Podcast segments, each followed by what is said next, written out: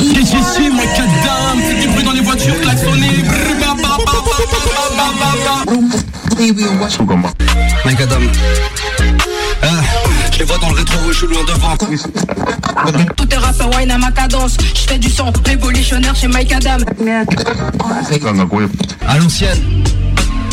Mike Adam. G. Tu au macadam, t'es sur le macadam, et on macadam, sur du macadam. Radio Canut, ça fait plaisir. Mike Adam, c'est comme ça que vous prononcez. Mike Adam, si, si. C'est son grattage, je sais faire les week-ends. Pas de fiesta, je fais taf, ça va nickel. Chez Scolisgo, ça se passe à fond. Dimanche après-midi, ça. Bonjour à toutes et à tous, vous êtes toujours sur Radio Canu et vous écoutez Mike Adam, votre rendez-vous hip-hop du dimanche. Salut Léo, Salut Marion, comment vas-tu? Ça va bien et on n'écoute pas, on n'est pas sur Radio Bitume. Non, on n'est pas sur Radio Bitume, on est sur Radio Canu. Mais on va voir ce qu'on peut faire à ce niveau-là. Voilà, on à suivre, affaire à suivre. Comme dirait Léo, c'est enregistré. Exactement. Qu'est-ce qui se passe aujourd'hui Léo? Et ben aujourd'hui, euh, on va on va parler d'un sujet un peu différent que de d'habitude. On va, comme on est sur Mike Adam, on va pas parler de hip-hop. On va parler plus de euh, de cinéma, de films de genre, avec un auteur, Ludovic Villard. Salut. Salut. Comment, comment- comment ça va? Bah ça va très bien. Ouais. Ça va très bien. On te remercie d'avoir accepté euh, l'invitation d'être parmi nous. C'est vraiment un honneur pour nous de te recevoir. Euh, ben, on est merci, très très euh. content et très content de pouvoir justement changer un peu de format et partir un petit peu sur autre chose et de pouvoir euh, présenter euh, présenter cet ouvrage avec toi. Donc vraiment merci. Bah merci à vous pour l'accueil et pour l'intérêt surtout. Ah ben ça euh, à, à fond et puis tout à l'heure tu te demandais est-ce que euh, ça va pas euh, être et- détonnant par rapport à nos, à nos auditeurs? Bah non parce que pour ceux qui ne savent pas on te connaît aussi sous le nom de Lucio Bukowski. Mais aujourd'hui on, voilà on va pas on va pas aborder le sujet Lucio euh, on va plutôt parler de, de ton ouvrage qui est sorti en août c'est bien ça? C'est ça, c'est sorti le 22, 22 août, ouais. Chez, euh, chez Le Mot et le Reste. C'est ça, une euh, super maison d'édition. Moi, je, je suis très friand de, euh, de leurs bouquins. le, le- le format est vraiment, vraiment top. Bah pareil. Et puis ce livre, à ce point que ce livre, il est né pour être publié chez eux. bah, à l'origine sans, sans demander. Euh, voilà. Euh, je suis un gros lecteur de tout ce qu'ils publient depuis bien longtemps. Et, euh, et j'avais cru remarquer qu'il n'y avait rien qui existait sur la musique au cinéma. Euh, et du coup, bah, j'ai commencé à bosser. euh, un gros intérêt pour le. j'a- J'adore ça. Euh, et du coup, je me suis dit, bah, je vais gratter des trucs. On va voir où ça nous mène. Assez vite, ça, ça a créé des, des piles de feuilles. Donc, je me suis mis à mater pas mal de films dans un premier temps, beaucoup de tri.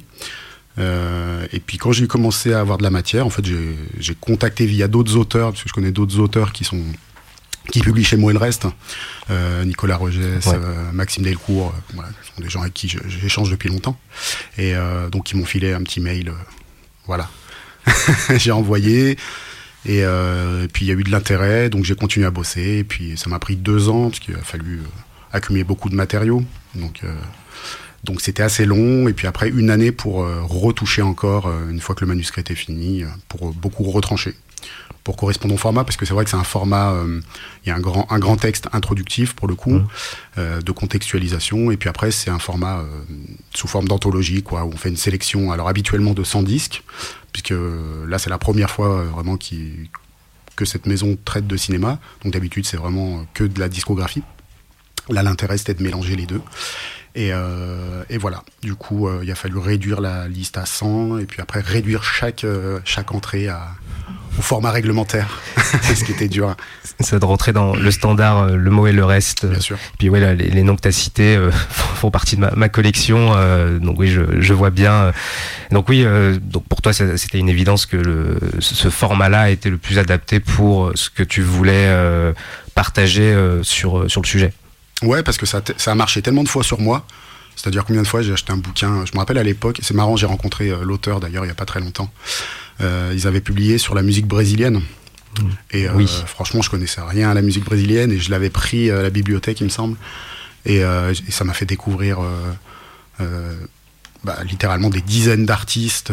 ça m'a ouvert tout un pan. et c'est pour ça que cette maison, je trouve qu'elle est vraiment, elle est assez unique parce qu'il y a d'autres gens qui font les genre les 100 meilleurs disques ou les 100 meilleurs films. Ou... Mais celle-ci, elle a déjà le fait qu'il y a une vraie, une vraie, introduction et puis la plupart des auteurs, la manière dont ils, ils traitent ou ils parlent du sujet je trouve qu'il y a tout le temps des bons choix éditoriaux, quoi. Mmh. Euh, et puis il commence vraiment à avoir tapé euh, partout, quoi. De, vraiment de, la musique de partout dans le monde, des différentes périodes. Euh, je trouve que c'est une, maison d'édition vraiment ultra qualitative. ouais, j'ai rien à dire. Je, suis ultra fier de, publier chez eux ce livre. Ça c'est cool et puis même ils sont obligés de réactualiser pour certains comme euh, le livre sur le hip-hop euh, euh, américain justement. Ouais, il y en a plusieurs. je cherchais celui sur Eric Dolphy depuis un petit moment, mais je sais pas s'ils l'ont parce qu'il y a pas mal effectivement d'ouvrages. Il y a des livres, bah, par exemple Dolphy, je connais pas d'autres biographies d'Eric Dolphy en français à part chez eux. il y a plein de Moondog, c'est pareil. Sonra, il y a quasi rien en France. C'est eux qui ont, enfin voilà, c'est la plupart du temps, quand on cherche des choses un peu poussées, euh, on finit par tomber sur le mot et le reste, quoi. C'est ça, ouais, c'est euh, tous les chemins mènent au, mot et le reste. un peu. Et du coup, voilà, il y a, y a 100, albums plus euh, une discographie, une filmographie sélective dans, dans le bouquin. Donc, au final, on, est sur une sélection beaucoup plus vaste que ce que propose l'ouvrage au, départ. Ouais, alors c'est euh, le but d'ailleurs, c'était pas de. Alors la sélection de 100 à la toute fin, il y a beaucoup de choses que j'avais dû justement enlever. Okay. Donc c'est pour ça que j'ai fait une sélection à la fin. J'en ai mis 100 de plus. Mm. Ceux que ça intéresse, comme ça, ils ont d'autres propositions, ils peuvent aller euh, fouiner eux-mêmes. Euh, et après, le but, c'était vraiment pas de faire euh, quelque chose. Et c'était clair dès le début. C'était pas de faire une anthologie de, de bandes originales. C'était de choisir des films où la bande originale a un sens, euh, où il y a un vrai travail entre l'image et la musique, entre le metteur en scène et le compositeur. Et du coup, aussi bien, il y avait des films avec des bandes originales pas folles que j'ai enlevées, et inversement. Là, le but, c'était la symbiose entre les deux. Et c'est pour ça que c'est bandes originales et cinéma de genre. C'est vraiment les, Sinon, ça aurait été juste bandes originales. Euh, Là, c'est un travail sur les deux et un aller-retour constant entre le, vraiment le, travail de mise en scène et, le travail de partition. Mmh. Et bah, oui, c'est ce qu'on ressent euh, ensuite euh, à, la lecture des différentes euh, chroniques mmh. où oui, tu dissocies pas les deux, l'image et, et, le son. Et même pour certains films qu'on n'a pas pu voir, on se, on se projette déjà pour euh, pouvoir après le, regarder, avoir des premières sensations euh, sur, euh, sur ce qu'on, à quoi on va s'attendre en regardant le film. Ouais, le but c'était vraiment de montrer que c'est un, un, matériau unique, un film, aussi bien pour la photographie, l'éclairage, tout, tout, doit fonctionner vraiment ensemble. Et, et souvent je me dis qu'un un film avec une bande originale réussie, c'est une bande originale qu'on remarque pas forcément. Oui. C'est-à-dire que d'un coup elle est intégrée dans la narration et euh, c'est un peu tout le contraire de, pour moi, l'utilisation de la musique chez, par exemple, Tarantino, qui est là pour soit illustrer, soit euh, essayer de d'en mettre plein la vue un peu sur une scène. Euh, ça, typiquement, même si Tarantino est rentré dans ma période, j'aurais pas sélectionné Tarantino, au-delà du fait même qu'il fasse en plus lui de la musique un peu de catalogue, quoi. je veux dire, il fait de la compilation, il prend mmh du Dick Dale, il prend du voilà à droite à gauche du Ennio Morricone. Euh, euh, là aussi, le but c'était vraiment des gens qui ont composé pour un film. Pas de. Alors il y a une exception, c'est Kubrick. Il y a deux films de Kubrick dans le livre. Effectivement, lui, il a pioché aussi, c'est de la compilation, euh, que ce soit 2001 ou Shining. Mais ce qu'il en a fait, c'est vraiment différent que ce qu'un Tarantino peut faire dans ses films. il, a, pour le coup, il y a une vraie narration. Quand il utilise Ligeti au début de, de 2001, c'est qu'il y a vraiment un sens. Euh, il utilise la tonalité pour, euh, avec cet écran noir pendant trois minutes pour montrer euh, cette notion de vide euh, primordial, quoi, de vide originel, et euh, avec ce, cette musique qui monte doucement, ça a un sens. C'est pas décoratif, c'est pas illustratif, ça a vraiment un sens et ça s'intègre dans la trame de, de, de, ce que Kubrick veut dire. voilà, donc c'est il y a ces deux. Sinon tout le reste, c'est vraiment des compositeurs qui ont composé pour pour un film. Ok, très bien. Bande originale. Ouais. Parce que c'est vrai qu'aujourd'hui on dit BO bande originale pour des compilations. Une compilation, c'est pas une bande originale. Ça, on, on, en reparlera un peu plus tard de, de des musiques d'aujourd'hui. Et là, je, je propose qu'on passe un premier, euh, un premier morceau d'une bande originale, euh, celle d'Oni Baba. Oui. C'est parti, on s'écoute ça. Tu coupes mon micro? Ouais.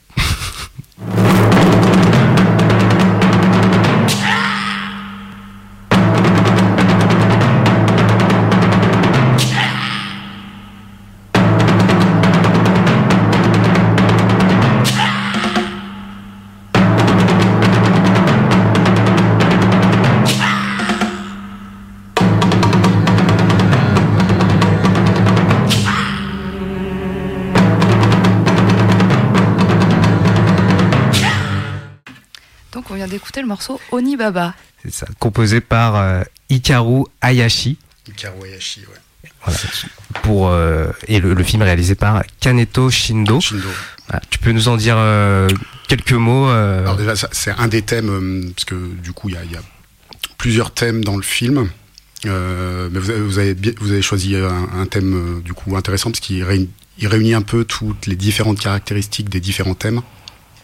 Alors déjà Onibaba c'est un film vraiment euh, incroyable. C'est euh, c'est un de mes préférés du bouquin. Euh, donc c'est un film de 64. tu l'as dit, du coup signé Kaneto Shindo. Kaneto Shindo, quelques années avant, c'est en 61. Ouais. 61, il réalise un, film qui s'appelle L'île nue. Et c'est un un réalisateur qui a la réputation d'être un, réalisateur quand même assez politisé toujours des éléments sociaux dans ses films. Et l'île nue, par exemple, l'île nue, par exemple, pardon, c'était euh, c'est l'histoire d'une famille qui vit sur une, petite île et qui doit rejoindre une plus grosse île parce qu'ils n'ont pas d'eau potable. Ce sont des, bah, ce sont des paysans. Euh, c'est un film assez, euh, assez lent, avec beaucoup, beaucoup de, répétitions. On, les voit, on voit leur journée, leur routine.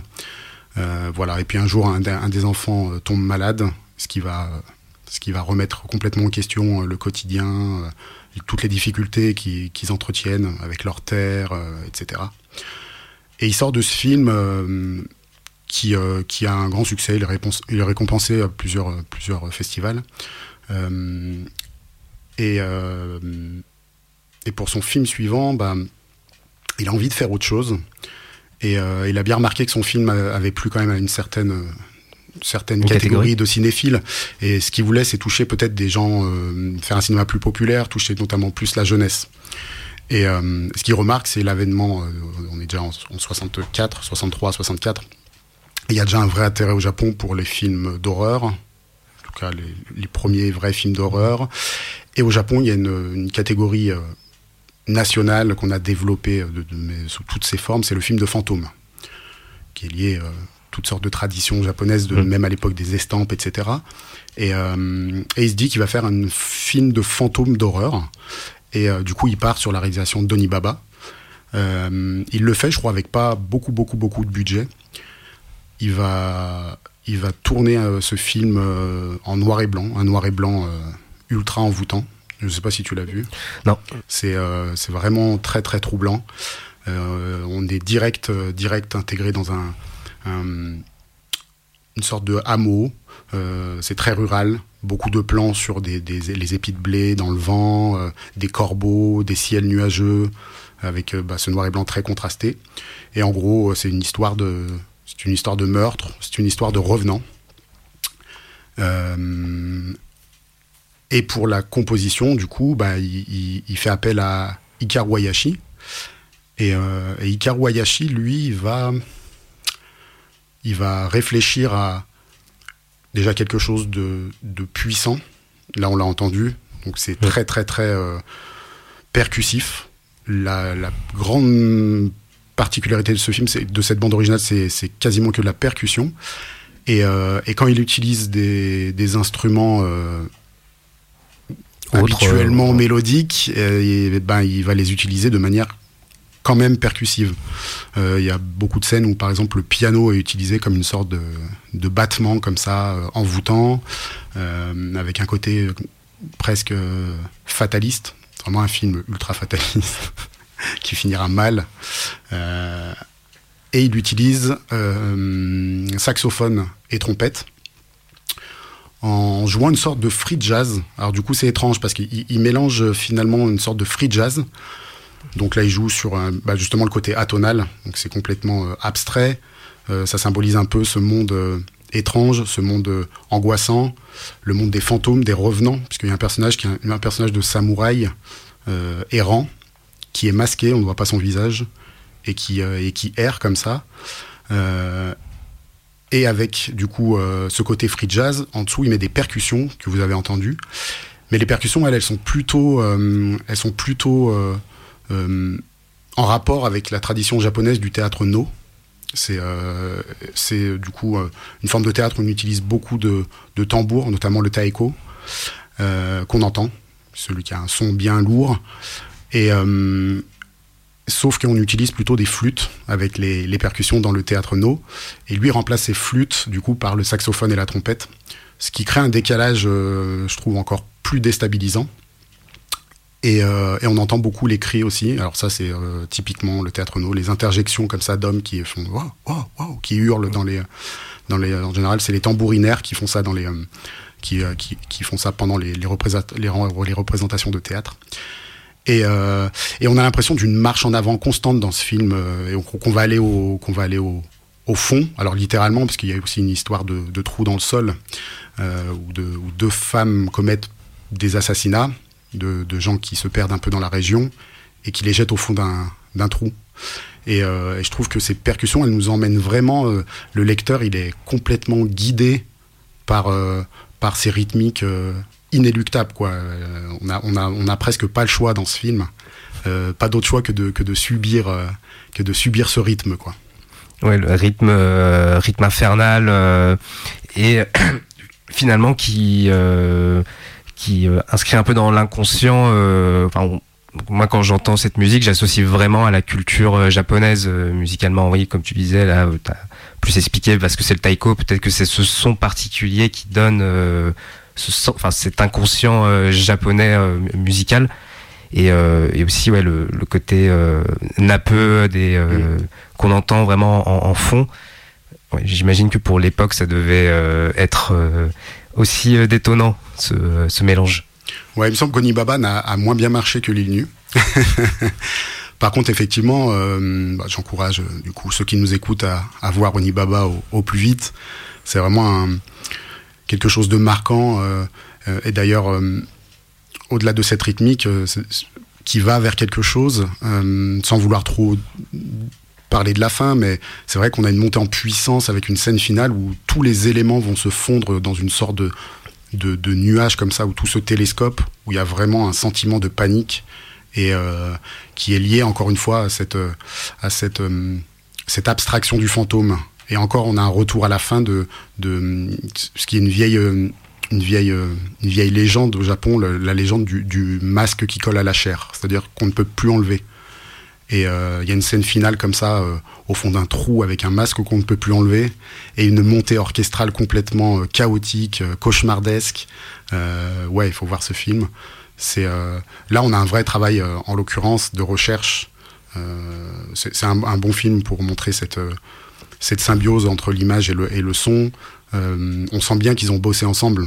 On sent que on n'a pas un type qui a composé vite fait et puis qui a, qui a collé de, du son sur, euh, sur des images. Quoi. On a un aller-retour euh, avec une recherche comme ça de mélange entre des, des, des, des, instruments plutôt occidentaux, des rythmiques plutôt traditionnelles.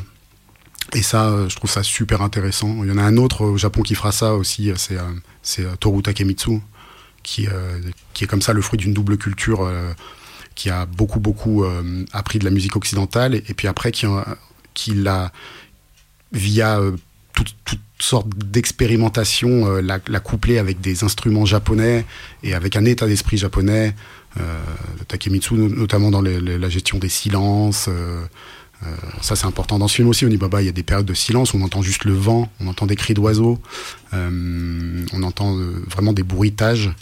Et ouais, c'est super angoissant. En tout cas, c'est moi, c'est validé. je, je, le regarderai. Je pense que Marion aussi est convaincue. Ça donne très envie, c'est très intriguant. Parce que c'est vrai que moi, j'aime bien la culture japonaise, sans être loin d'être une pro, et les, le cinéma japonais. Mmh. Mais j'ai jamais été aussi dans les films aussi anciens.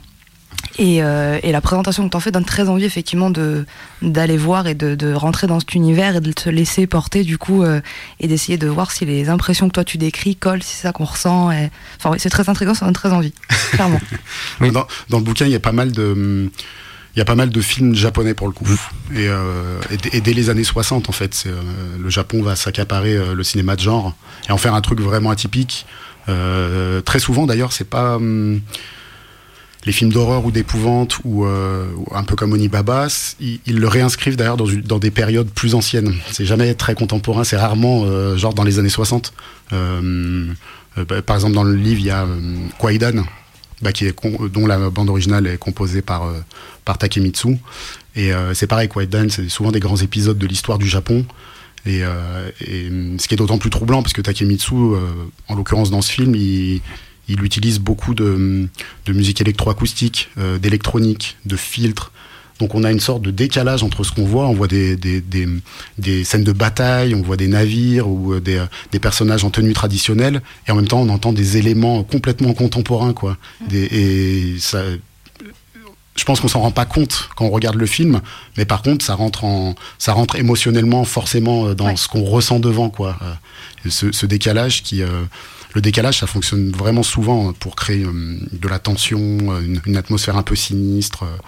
Euh, ouais. Mais le Japon a été ouais, une terre d'expérimentation pour les bandes originales assez impressionnante, y compris dans le film de monstres aussi, avec tout le monde connaît Godzilla et son espèce de cri que le compositeur avait créé en mettant en mettant de la, de la résine sur un gant et il frottait des cordes de, de violoncelle ou de contrebasse, je sais plus, mais euh, okay. d'où ce cri, le cri de Godzilla, il vient de là, quoi. Ah ok, bah, je n'ai pas du tout l'info.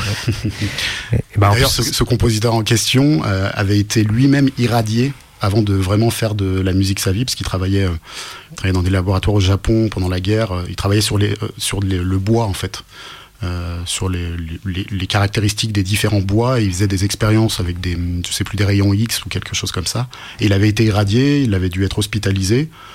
Et euh, il pratiquait déjà la musique et, et il s'est dit bah je veux faire de la musique maintenant que voilà bon, okay. je, je, veux abandonner ça et quelques années après euh, un réalisateur vient le chercher euh, pour euh, faire de la musique d'un film d'un monstre créé par des ouais, radiations ouais. c'est assez drôle oui il y a un peu un truc Pardon, je, je, parle beaucoup. mais mais tu as raison hein, c'est fait pour et bah ouais il y a un côté un peu jusqu'au boutiste enfin plus rien à perdre.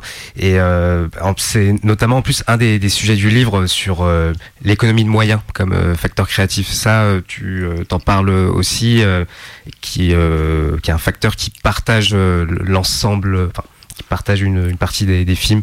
Et donc là, oui, quand tu parles de, du, cri de Godzilla avec ce, ce gant et, et, et ses cordes, oui, c'est vraiment... Pff, avec, rien, on arrive à créer quelque chose de nouveau et aujourd'hui, on perd un peu ça dans l'expérimentation, on dirait. Euh, ouais, mais parce que après, je pense qu'aujourd'hui, euh, il y a tellement de choses. Je pense qu'il y, a toujours un, il y a toujours du cinéma euh, beaucoup plus euh, sous les radars, avec plein d'expérimentations, mmh. même au niveau de l'image, pas qu'au niveau du son. Euh, mais c'est vrai que ce qui est mis en avant, c'est peut-être la différence en fait. Je pense qu'il n'y a pas moins de choses. C'est juste qu'aujourd'hui, le, le, blockbuster a pris toute la place, ou alors le gros budget a pris toute la place. Mmh. Là où dans les années 60 et 70, on pouvait voir quand même des films faits avec rien sur les écrans. Il y avait une proposition plus large. Euh, il y avait aussi des, des, enfin des, des soit des, des, diffuseurs, etc., qui prenaient peut-être un peu plus de risques. Aujourd'hui, il y a moins de risques, donc on mise sur le gros et mmh. on mise sur ce qui va marcher d'avance. Et euh, donc on a l'impression que le cinéma, il, voilà, il a. Mais il y a encore plein de gens qui font. Euh... Et puis il y a des mecs qui expérimentent et qui, qui font même des percées et qui deviennent eux-mêmes assez. Euh, je pense à, à, par exemple, un film comme The Lighthouse. Oui. Euh, je le cite en ce moment pas mal parce qu'en fait je l'ai revu il y a pas longtemps et, euh, et, je trouve que ouais là par exemple on a un metteur en scène qui euh, qui propose quelque chose de complètement dingue mmh. et la bande originale elle est pareille elle est euh, elle est intégrée dans le film des espèces de sirènes comme ça de, de cordes qui qui te prennent au, au bide euh, et ce film a quand même relativement marché, quoi. Euh, il a été, euh, voilà, il a eu des relais presse, mmh. etc. Donc il y en a qui arrivent quand même à filtrer. Mais effectivement, oui, tu as raison. Il y a, quelque chose d'assez étouffant aujourd'hui. Qui a fait bien un peu la création malgré les gros budgets. Mmh. Après, dans le bouquin, il n'y a pas que des films bricolés, hein. il y a aussi des gros budgets. Il y, a, La planète des singes, il y a Blade Runner, il y a 2001. Ouais. Euh, voilà, je voulais pas non plus faire un truc que de sur des films de série B ou des que des. Mm. Euh, il y, a, y, a, aussi des films, euh, des films grand budget. Euh, mais comme quoi, on peut faire des films grand budget et avoir la liberté d'expérimenter et, de tenter des choses et de pas dire parce que c'est ça aussi. On prenait peut-être les spectateurs moins pour des moins pour des cons et on se disait qu'ils vont comprendre. Et ils avaient raison. Je pense que euh, dans les années 60, les cinéphiles, ils captaient tout. Euh, euh, je veux dire, quand c'est même ce qu'on demande en fait. Quand tu regardes un film ou que tu écoutes de la musique, tu demandes à être impressionné ou tu demandes à, être tiré vers quelque chose et à te dire putain, il faut que je comprenne ce qu'il est en train de mmh. faire. Si on te donne ce que t'aimes tout le temps avec les mêmes codes, les mêmes du coup, bon, bah, l'aspect artistique devient assez, assez neutre, assez nul, quoi. Oui, je, vois bien. Il faut, euh, je vois bien un côté, il faut challenger l'auditeur euh, en, somme, un petit peu. Ouais, ou échanger avec lui. Je, vois plus ça comme un échange. Ok. Et euh, je propose qu'on passe le second morceau. Parce que tu parlais aussi des années 70 et bah là on a un, bon exemple aussi de, de, film, film de genre avec Massacre à la tronçonneuse. on s'écoute ça tout de suite. C'est parti.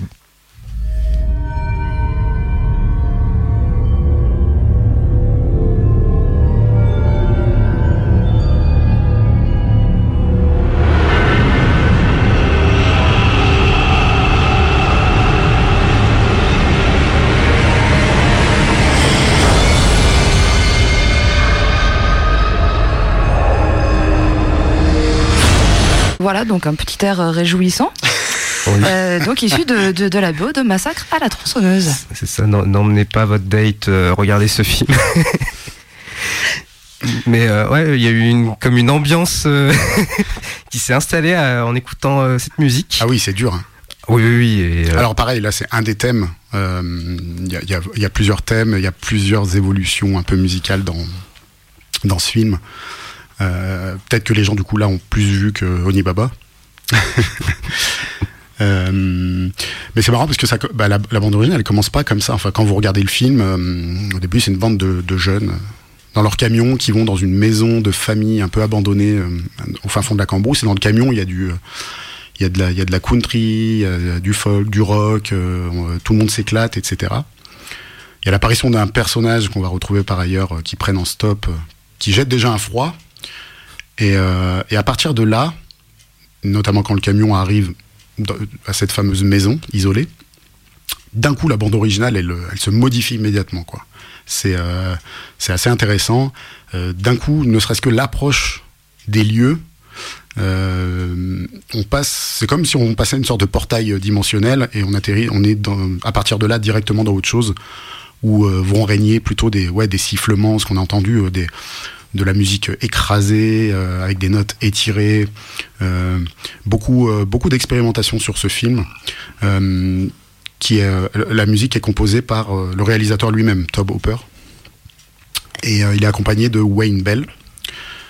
Et, et du coup, c'est d'autant plus intéressant parce que Là, on n'a même pas à se poser la question est-ce que le compositeur est rentré dans les jeux du réalisateur? C'est le même, donc il a fait ce qu'il voulait.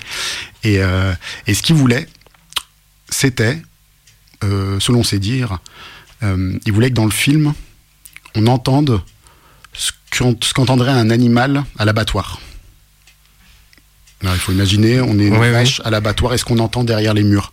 D'où l'aspect un peu filtré de beaucoup de. Il y a beaucoup de compos qu'on entend un peu. Euh, ça passe dans des compresseurs, c'est un peu écrasé, c'est, euh, il y a des distorsions. Euh, donc le but, c'est vraiment, vraiment de, de, briser les repères. De, et d'écraser un peu au même titre que les assez vite les personnages d'écraser le spectateur sous une vraiment une chape comme ça sonore qui, euh, bah, qui accompagne euh, des images qui sont déjà bien, sont déjà bien, c'est déjà bien, bien, bien hard. Et, euh, et, les deux ensemble, ouais, je trouve c'est un des, c'est un des films les plus, franchement les plus, les plus hard. Après, il part d'une histoire vraie, l'histoire de Deadstein, Deadshine, pardon, qui était un vrai type, je, sais plus d'où il était, attends, j'ai noté Plainfield aux États-Unis. Et c'est un mec du coup qui, qui allait dans le cimetière voisin, qui vivait avec sa mère, et puis quand sa mère est morte, il l'a gardé à la maison.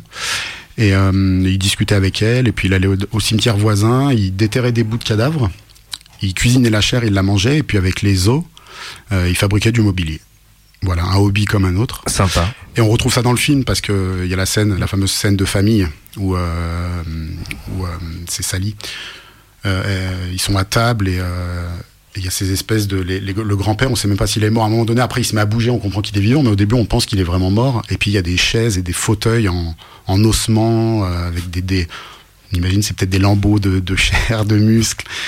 Euh, et voilà, et puis et, cette musique là, toutes ces transformations, euh, euh, toutes ces, oui, toutes ces transformations de, de sons, parce qu'ils ont beaucoup bricolé du coup Tob Hopper et, et, Wayne Bell.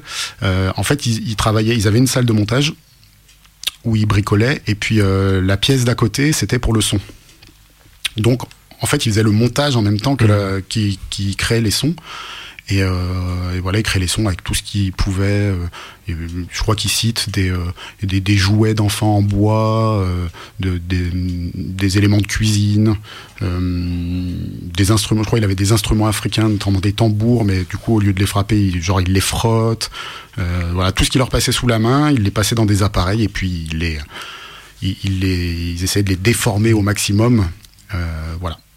Oui, parce que là même sur ce qu'on a écouté, c'est difficile d'identifier euh, les, les, instruments qui ont été euh, utilisés. c'est impossible. Ouais, il y a et oui, comme tu dis, il y a vraiment une chape de plomb euh, qui, qui s'installe, voire même ouais quelque chose de presque euh, par rapport au, au, lieu, quelque chose de, de très chaud, presque caniculaire où euh, ouais. cette musique était directement, enfin ouais, t'as as chaud. Ouais, je vois en écoutant ça. moi, euh, moi, je vois plus quelque chose d'éblouissant, un peu quelque chose qui te gêne. Euh, ouais, un éclat de lumière que tu as dans la gueule et que tu n'arrives pas à enlever. Il y a, y a, un peu de ça. Euh... Un soleil très puissant, le, désert, euh, un, un, décor un peu comme ça. Ouais. C'est ce que je, c'est ce que j'imagine. Même, on, on, dirait un petit peu sur, sur le thème, ça ça ressemble euh, un peu aux dents de la mer. On, entend euh, rapidement, euh, mais c'est peut-être moi qui. ouais, Je, mais enfin, ça m'évoque pas trop les dents de la mer. Ça m'évoque plutôt des, en l'occurrence, des compositeurs un peu comme Penderecki, compositeurs contemporains comme ça qui jouaient beaucoup sur la, sur, sur les dissonances, sur ouais, sur encore une fois la tonalité, sur crée des choses vraiment où, on n'a pas de repère. Euh, d'ailleurs, là, la pièce qu'on a écoutée, euh, il n'y a pas de repère rythmique, quoi. Mm. Je veux dire, c'est comme une, une, nappe sans fin. Euh, c'est une sorte de, de, ouais, de nuage métallique.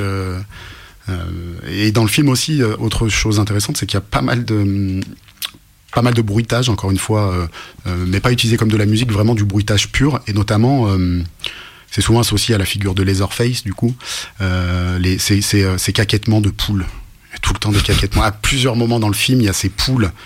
Et, euh, et on n'y fait pas gaffe, mais euh, les, les, les, les, bruits, euh, enfin les caquettements de poules dans, dans cette atmosphère et dans ce, dans ce traitement musical, je trouve ça rajoute un truc vraiment flippant. C'est que des poules importants, mais je trouve bien ça donne. Moi, ça, ça je crois que c'est presque un, même un des éléments qui me fait le plus flipper, quoi. Ces, ces sons de poules ci et là dans pendant les, les pendant les assassinats et les massacres euh, divers et variés de ce film. Ouais, c'est peut-être euh, aussi euh, une, une, manière de détourner le truc, c'est que c'est pas les poules qui, qui finiront mal dans le film. Non. C'est pas, pas, les poules qui se feront abattre. Mais c'est drôle parce que comme Onimaba, c'est encore quelque chose de rural. Il y a beaucoup de films de genre, notamment les films d'horreur, qui se passent vraiment dans la ruralité, c'est un truc qui fait, qui fait flipper. Ouais, mais en tout cas, dans, c'est un élément euh, qu'on peut facilement exploiter. Alors là, je pense que Tob Hopper, il n'avait pas un budget démesuré. Et c'est vrai que c'est, facile de tourner à la campagne, etc. Hein. on peut, il y a l'aspect pratique, mais je pense aussi que le, le monde rural, euh, par son isolement, par euh, ça, ça, ça, provoque vraiment des choses, euh, des choses euh, qui, qui nous font flipper euh, nous. Alors peut-être parce que moi j'ai grandi en ville je sais pas toi mais moi j'ai grandi à la campagne. Moi ça, aussi, ça, prend peut-être moins sur toi. Il y a, pas tant de massacres tous les jours. Enfin on s'en sort à la campagne. pas, ça. pas tous les jours ouais. et les poules sont pas si dangereuses. Franchement vous pouvez aller à la campagne. C'est pas ce que j'ai dit. Mais j'ai dit qu'en termes de paysage, ça fonctionne. Mais probablement, effectivement, à cause de cette notion d'isolement, euh, où, finalement, on, et on le voit bien dans la scène finale, quoi, euh, en l'occurrence de Massacre à la tronçonneuse, qui est intéressante euh, bah, de ce point de vue-là, parce qu'elle fuit dans les bois et on, et on se dit, mais en fait, euh, ouais, elle est tellement isolée, elle trouvera aucun, il n'y a aucune issue, quoi. Et bon, elle a un coup de chance à la fin. Mais et d'ailleurs pendant tout ce, quand elle est poursuivie avec Leatherface et sa tronçonneuse dans les bois, il y a là encore une, une au niveau de la bande originale, c'est assez extraordinaire. Euh, là, ils, ont utilisé plutôt l'électronique, des synthétiseurs qui, comme ça, se, se fonctionnent en grappe, se montent dessus. C'est euh, ça pareil, ça augmente en intensité, en puissance et en volume. Euh, c'est ultra flippant. Et avec là, on n'a plus les cris de poule dans la dans la composition, mais là, on a vraiment le, le bruit de la tronçonneuse. là aussi, c'est un grand moment, comme Oni Baba, cette espèce de montée finale. Là, on a une autre forme de montée plus mécanique. Bien crescendo. Et euh, oui, en plus, oui, tu parles des, euh, des, des, synthés. C'est vrai que ça prend aussi une place importante dans la sélection des, euh, des, des, films et que ça a aussi marqué presque une révolution, comme tu, tu le montres avec Blade Runner notamment. Ouais, bien sûr. Ça, ouais, ça c'est. Euh, ouais, dans, dans, tous les films des années, enfin tous les films, dans les années, les films des années 70 dans le bouquin, c'est vrai qu'il y en a beaucoup, beaucoup où, où il y a du synthétiseur euh, sous une forme ou une autre, avec plus ou moins de d'expérimentation. Mais euh, ouais, ouais, il y a, y a, pas mal de synthé. Euh, ça va de, de Sonra à, à Moroder, mmh. et puis oui, Evangelis évidemment. mais effectivement, on utilise beaucoup, beaucoup de synthétiseurs. Bah, c'est un, un moyen déjà alors au début c'est un peu cher parce qu'il n'y en a pas beaucoup, euh, mais assez vite euh, finalement ça va devenir aussi un moyen de, faire des bandes originales sans faire venir des orchestres. Euh, donc c'est c'est quand même assez commode. Et puis et puis je trouve qu'il y a ouais c'est un son qui se prête quand même qui peut on expérimentait beaucoup sur les timbres, sur les couleurs, et du coup, on peut créer des textures avec le synthétiseur qu'on peut manipuler vraiment à foison. Et ça, c'était, je pense, super intéressant pour les compositeurs, euh, euh, pas que d'ailleurs euh, en film d'horreur, hein, mais effectivement en science-fiction, mais même dans certains polars. ouais, le synthétiseur. Important. Et euh, bah, là, tu, tu, parles de, de, de Moroder et oui, justement avec euh, la, la, bande son de, de Midnight Express, mm. je, je, trouve qu'il y a comme un tournant avec cette, cette bande son où euh, elle peut même euh, s'écouter en dehors du contexte de, de, du film et être réutilisée sur d'autres sur d'autres médiums. Et je pense notamment à son usage dans GTA Vice City où euh, c'est comme ça aussi que j'ai découvert ce, ce, morceau. Et euh, aussi, oui, tu, tu, euh, tu, en parles, Moroder, avec ce potentiel commercial déjà qui, euh, mm. qui mettait en place euh, avant qu'il soit appelé pour, pour Midnight Express. Ah bah oui, bah lui, enfin, je veux dire, avec l'explosion du disco, il y a vu, il a, il a, il a vite compris effectivement qu'elle que ça déclenchait de nouvelles émotions en fait parce qu'il y a l'aspect commercial. Euh, Giorgio, je pense qu'il voulait, faire de il voulait vendre des disques, euh, mais il a mais il a vite compris qu'effectivement, euh, si ça allait se vendre, c'est qu'il y a, je veux dire, euh, si les gens ça les intéresse pas, ils achètent pas. Et ce qu'ils trouvaient intéressant, c'était vraiment ce son. Euh, ça devait pas être le, c'est pas le seul, hein, mais mais la pulsation comme ça, disco et avec les, les ça, ça, touchait de nouvelles émotions finalement. Et et ouais, cette bande originale, elle est, enfin Ouais, tout le monde, même ceux qui n'ont pas vu Midnight Express connaissent euh, ce thème, ouais, euh, qui a été exploité notamment. il y a deux morceaux que j'adore. Il y a le morceau d'Outcast, Return of the Gangster dans Aquimini, et puis il y a un morceau de, de Doom aussi euh, produit par JD, JD là, pareil où il utilise la même boucle. Et ouais, c'est un super thème, c'est un thème fascinant, quoi. Oh my God. It's the return of the gangster. Thanks to them niggas that's on that blow that run up in your crib, which contains your lady and an eight month old child to raise. Plus, you true blue about this music, but they do not want to hear because they'd rather be bouncing and shooting and killing and bouncing and shit. Get down. Return of the gangster. Thanks to them niggas that think y'all soft and say y'all be gospel rapping, but they be steady clapping when you talk about bitches and switches and hoes and clothes and weed. Let's talk about time traveling, rhyme javeling, something mind unraveling. Get down. Ah ouais, carrément. Et même euh, parce qu'il y a euh, d'autres d'autres compositeurs, enfin, euh, qui sont euh, en dehors de la musique. T'avais, il y a Michael Field, tu, tu cites Vangelis, mm-hmm. et il y a aussi Goblin pour la, la, bande son de, de Suspiria, ouais, notamment. Qui et, utilise le Moog entre autres. Ouais. Et là, je propose aussi qu'on passe le morceau parce que c'est aussi, ça sera aussi l'occasion de parler des, des autres instruments étrangers qu'on utilise dans la composition. Eh ben, on écoute ça et on en discute juste après.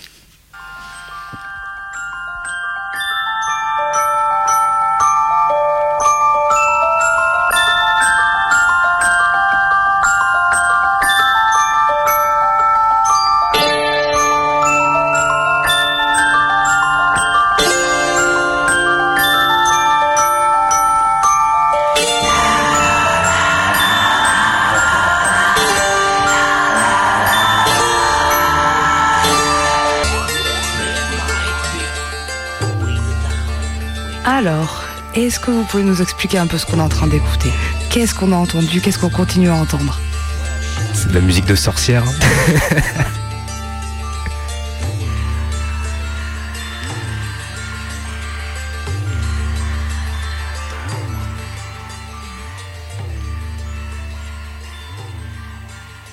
Donc là, on a écouté Susperia de, Goblin, euh, un morceau qui change quand même de ce qu'on a écouté euh, avant et euh, qui est tout aussi intéressant, je pense, à, décortiquer. Ouais, alors celui-là, en plus, il est vraiment intéressant, parce que là, il y a un peu tout euh, Goblin. Il y a euh, les expérimentations électroniques, il y a le côté, euh, on sent que ça monte, ça monte, et puis d'un coup, on part vraiment dans du rock, du rock progressif. Goblin, c'est un groupe qui naît en 72, dans mon souvenir. Ça, il s'appelle pas Goblin à l'origine. C'est une création de Claudio Simonetti. Et en 72, ça s'appelle Oliver le, groupe. Et puis ils enregistrent des démos, ils vont pas mal, euh, genre à Londres, euh, en Angleterre, pour, euh, pour enregistrer des choses, mais ça fonctionne pas des masses. Le groupe il va se modifier une première fois en 74. il va s'appeler Cherry Five. Et ils se font un peu plus remarquer. Il y a un, album, je crois, qui sort, une démo qui tourne un petit peu.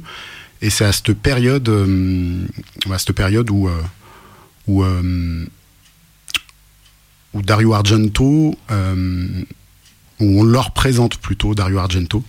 En fait, ils commencent à bosser euh, ensemble pour Profondo Rosso, le film d'Argento, qu'il avait commencé avec un Gaslini, un autre compositeur, et puis ils sont un peu pris la tête. Et Gaslini s'est tiré. Donc il avait déjà du matériel, Argento. Il n'était pas totalement satisfait. Il y a du matériel qu'il voulait garder. Euh, notamment la petite comptine. Euh, voilà, ceux qui ont vu Profondo Rosso voient à quoi je fais référence. Euh, mais il fallait encore de la musique, et donc on lui a présenté ce groupe. Et, et, ils ont composé toute l'autre moitié de la bande originale de Profondo Rosso. Et Argento était tellement ravi que pour son film suivant, Suspiria, bah, il les a recontactés direct. en leur laissant pas mal carte blanche. Euh, à une exception près, c'était le bouzouki. C'est l'instrument à cordes qu'on entend là. Euh, et euh, le bouzouki, en fait, il l'a imposé parce que en préparant ce film, Argento, c'est vraiment un malade. Hein. Il, prépare ses films, il fait beaucoup de recherches. Il fait beaucoup de recherches, notamment du point de vue des toutes les ramifications spirituelles, religieuses, etc. C'est quelqu'un qui étudie beaucoup. Et là, il est allé en Grèce euh, parce qu'il voulait se rendre dans une des dernières écoles pythagoriciennes. Euh, et donc, il, avait découvert le bouzouki. Il était tombé complètement euh, sous le charme du bouzouki. Il en a même acheté un qu'il a ramené en Italie. Et donc, il a dit Vous faites ce que vous voulez, mais je veux du bouzouki dedans. quoi. Et d'où la présence d'instruments. Il traverse vraiment le film. mais ce qui est pas mal, parce que du coup, Là, je pourrais pas citer beaucoup de films où on utilise du bouzouki, par exemple. Et, du coup, bah, ça crée un, c'est un instrument qu'on a peu qu'on a peu l'habitude d'entendre, peut-être encore moins dans du cinéma euh, d'horreur, de, sorcellerie. Euh, et, je trouve que cette sonorité, du coup, elle fait complètement sens avec l'aspect étrange de ce film. et, voilà. alors là, l'intérêt aussi de ce thème, c'est de mélanger. Alors on a du coup du, du bouzouki. on entend après des guitares, mais on a aussi du mélotron, un instrument assez intéressant, hein, puisque c'est un instrument où on peut on peut, euh, en gros, on utilise des systèmes de bandes qu'on a préenregistrés. Euh, donc on fait déjà ce qu'on veut sur ces bandes, on les intègre au mélotron et après on peut jouer du coup ce qu'on a déjà joué et intégré dedans, tout en le déformant.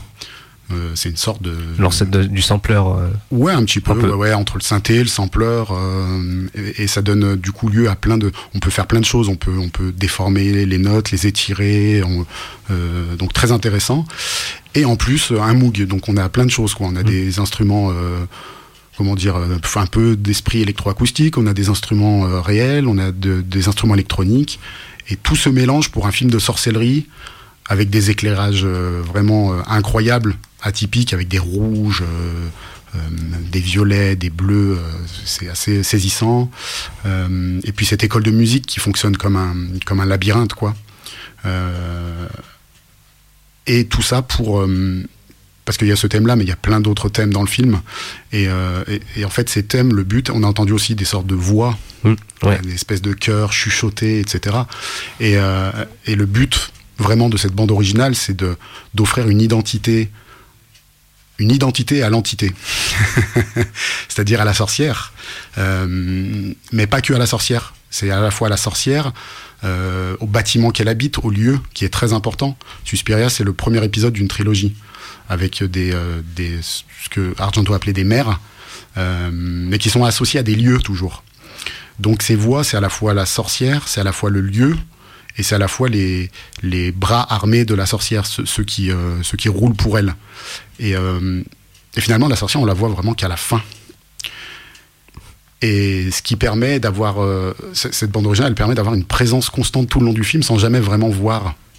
Parce que même à la fin, on la voit, mais très succinctement. Vraiment la scène finale. Euh, voilà, je, dévoile pas, je veux pas trop spoiler non plus. Mais voilà, du coup, la, bande originale, elle fonctionne là comme une personnification d'un élément narratif. Et ça, c'est super intéressant. Oui, avec cette euh, cette alchimie pour euh, voilà pour créer euh, littéralement c'est le bon mot. Ouais. ah bah là oui, on dit un peu de tout et c'est un, peu comme je tu disais là sur le sur le Japon qui sont inspirés du de la musique occidentale.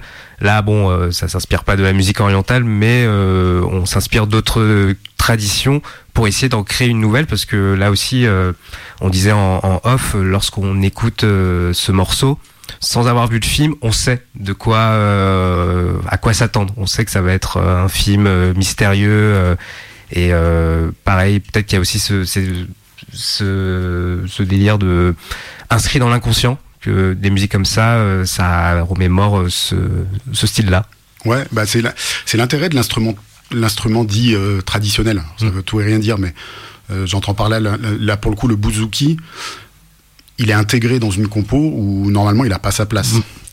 Euh, il vient d'une culture différente et normalement il est intégré à un autre, euh, un autre, une autre forme euh, d'orchestre ou d'accompagnement. Et, et effectivement, il, a, il donne, je suis d'accord avec toi, ça donne, il y a un côté oriental euh, euh, avec tout ce que ça dans l'imaginaire, ouais. c'est-à-dire euh, tous ces romans d'aventure ou de choses où on ramène les, les vampires, c'est toujours l'Europe de l'Est. c'est ça, et, la Transylvanie. Et, là, le, le bouzouki, effectivement, il, il, laisse penser à une, à une entité qui qui vient d'ailleurs, qui est, qui est étrangère à notre monde et qui du coup est tout autant inquiétante quoi. Et euh, ouais, c'est super, euh, c'est vraiment super intéressant le, le, travail sur Suspiria. Euh, et là encore, ouais, la chimie, c'est encore mieux que Symbiose, je trouve, pour ce film, parce qu'en plus il y a tout, tout, tout, un peu le tout ce qui est porté du point de vue occulte. c'est ça. Ça... Et encore un travail là sur, ça c'est un peu une constante aussi dans les années 70 sur les, les, les sur l'importance du mix, euh, l'importance des distorsions. Euh, je veux dire, on, remanipule le matériel beaucoup. Euh, avec les synthétiseurs, c'est une évidence, mais là, le, le bouzouki, il a été, on sent, il y a de l'écho, il, y a un gros travail aussi là-dessus. C'est important de le souligner. C'est pas que des mecs qui jouent, c'est qu'il y a une pensée derrière. On veut, on donne vraiment une, une épaisseur à tout ça, une identité euh, il y, a énormément de travail euh, c'est important. C'est souvent les bandes originales je dis ça parce que souvent on se dit c'est un mec bon euh, il y a une scène d'amour on va mettre un petit piano et tout c'est peut-être le cas pour plein de films mais mais il y a des compositeurs de musique de film qui qui font le même travail qu'un compositeur dit savant. Sauf qu'on fait toujours une sorte de frontière comme si l'un était une sorte de sous-culture ce qui est assez stupide Et en témoignent d'ailleurs les nombreux musiciens qui ont fait de la musique de film tout en ayant une carrière. c'est le cas de Takemitsu que je citais tout à l'heure. Christophe Panderecki qui a fait par exemple la musique du manuscrit trouvé à Saragosse dans le film et qui est un compositeur un des plus grands compositeurs du XXe siècle, qui est cité par euh, tout le monde, quoi, qui était un des modèles de Frank Zappa, qui, euh, enfin, tu vois, et, euh, et, je pense que les, compositeurs assez finaux qui ont vu dans la musique de cinéma un moyen aussi une cour de récréation, d'expérimenter. Mm. Ils n'y ont pas vu un truc rabaissant, quoi, de se dire, je vais faire la musique d'un film d'horreur. Non, ça les intéressait, quoi. Mm. C'était une autre forme d'exercice et c'est toujours de la musique. C'est pas de la sous-musique, c'est de la musique, quoi. C'est ça on, approche de la fin de eh l'émission déjà. Malheureusement. Euh, je vais te poser une, dernière question. Parmi tous ces, films, euh, si tu devais en garder qu'un. c'est dur, mais. Bah, en fait, je, euh, je change à chaque fois parce que j'ai fait deux, trois émissions. Et alors, l'autre fois, j'ai cité Les Lèvres Rouges, qui est un film que j'aime beaucoup. c'est difficile. je vais pas citer Onibaba parce que Là, on l'a vu. Euh, oh, tu, as le droit. Hein. Euh, ah là, bah, tiens, euh, encore du Japon, La Femme des Sables. La Femme des Sables, c'est encore Takemitsu, avec un travail très pointilliste, très comme ça. c'est que des petits éléments qui flottent. c'est un film qui gravite autour de la notion de, sable, de ruissellement, d'emprisonnement. là, pour le coup, de désert, de chaleur. Euh, et, là, on a vraiment une, exploitation de la musique électroacoustique, de la distorsion, de la manipulation sonore. Euh, parfois, oui, on est à la frontière même du, ouais, du design sonore, ce qu'on appelle le design sonore. Euh, je cite deux, trois, d'ailleurs deux, trois, dans, le bouquin, deux, trois films où il y a deux, il y a le compositeur et le designer sonore, puisque c'est important. Par exemple, dans THX, Walter Murch, ce qu'il a fait, c'est tout aussi important que ce qu'a fait Lalo Schifrin. Et euh, dans La Femme des Sables, ouais, et puis c'est un film euh, vraiment fascinant. Euh, pareil, un noir, un noir et blanc un peu un peu dans l'idée d'Onibaba, avec encore cette notion d'isolement. On en parlait, l'isolement, décidément, ça fonctionne bien. Et d'un type emprisonné dans une maison, dans une cuve de sable, il peut pas en sortir, avec une femme. alors qu'il était venu juste parce qu'il cherchait un insecte et qui s'est un peu trop attardé après le dernier train. Euh, ouais, la femme des sables. Mais je pense qu'il y en a, ouais, il y en a plein en fait. ça, changera sûrement euh, à ta prochaine interview. Prochaine, radio, faut que je trouve une. Si je préparerai ma réponse. veulent voir d'autres films, faut qu'ils achètent le bouquin. En fait, c'est ça surtout. Oui. C'est qu'il faut qu'ils achètent le bouquin pour aller voir un peu tous les films dont tu parles. Exactement. Donc Après, il y en a un paquet pareil dans la. Je, je précise juste, mais c'est vrai qu'il y a la liste finale, il y a les 100, et il y a aussi tout dans la partie introductive où je fais référence à beaucoup d'autres films que j'ai pas traités, euh, y compris des films qui sortent un peu de la période, qui sont peut-être un peu avant, etc. Bah, moi, je propose juste avant de conclure, on redonne euh, évidemment le nom du livre, la maison d'édition, où est-ce que les gens peuvent, peuvent le trouver. Et nous, on te remercie encore une fois d'être euh, d'être venu, c'était vraiment un plaisir. Eh ben, mille merci à vous. C'était bande originale de et cinéma de genre, de Psychose à Blade Runner de Ludovic Villard. On peut le retrouver à la FNAC je, et, chez autres aussi. Elle est plutôt chez les petits libraires. Chez les petits libraires aussi. C'est euh, mieux. voilà, donc euh, merci beaucoup. Nous, on se retrouve d'ici euh, une demi-heure de nouveau à l'antenne. Aujourd'hui, on va vous harceler. Donc, on se retrouve d'ici une demi-heure avec euh, Rewind qui sera parmi nous. Ludovic, encore merci. Merci à vous.